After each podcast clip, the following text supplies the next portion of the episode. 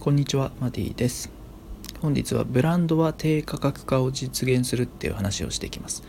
ブランドは低価格化を実現する。で分かりやすいようにですね Perfume を例にいたしますね。Perfume あの3人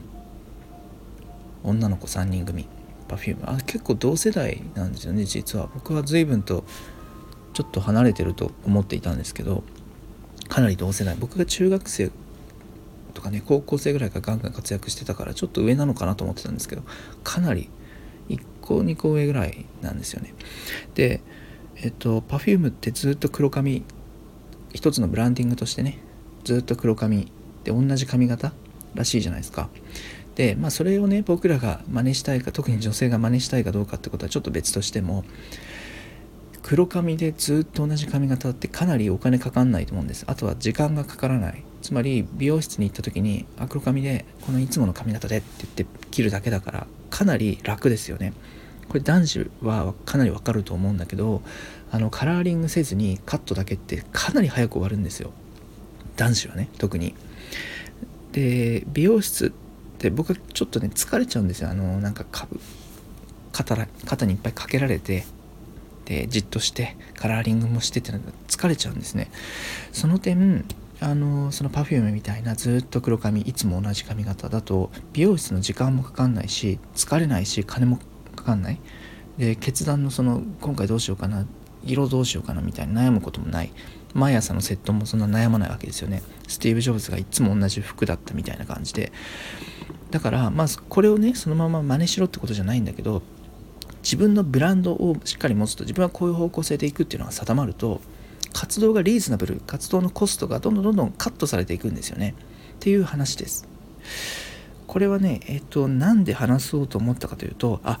あの昨日ちょっと音楽のアプリをダウンロードしたんですね。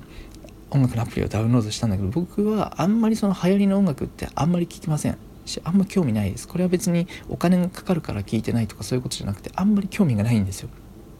で最近じゃあ何聴いてるかっていうとクラシックとかジャズとかオペラとかそういうのは聴きます。あの作業中に日本語の音楽かかっちゃうと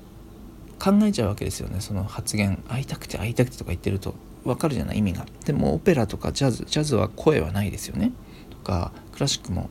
あの声ないですから BGM にできるからジャズクラシックオペラとかよく聞くんですけどオペラ何言ってるか言語が分かんないんでイタリア語ですか？分からないから聞けるんですよ。でそういうね何て言うのかな普遍的なものを大事にするとお金がかかんなくなってくる。本を読むにしても流行りのビジネス書とか買いあさると常に流行りのもの流行りのもの流行りのものじゃあ次はこれ多分またインスタグラムとかが廃れた時にまた新しい SNS が出たり LINE アットがあんま効かなくなってきた時に次の何かが出てくる。でも本質的なことは変わらないはずなんですよねずっと。TikTok やってないけど TikTok がまたブームが終わって次の何かが来る。でも本質は変わらない。これはマジックも実は一緒なんですね。流行りのその時代ごとその瞬間瞬間ごとのいいマジック受けるマジックってあるけど本当のマジックの魅力人を楽しませるとか人を魅了するとか不思議な錯覚ビジュアルとか心を騙すという本質は変わらないはずなんです。でこの本質さえ分かれば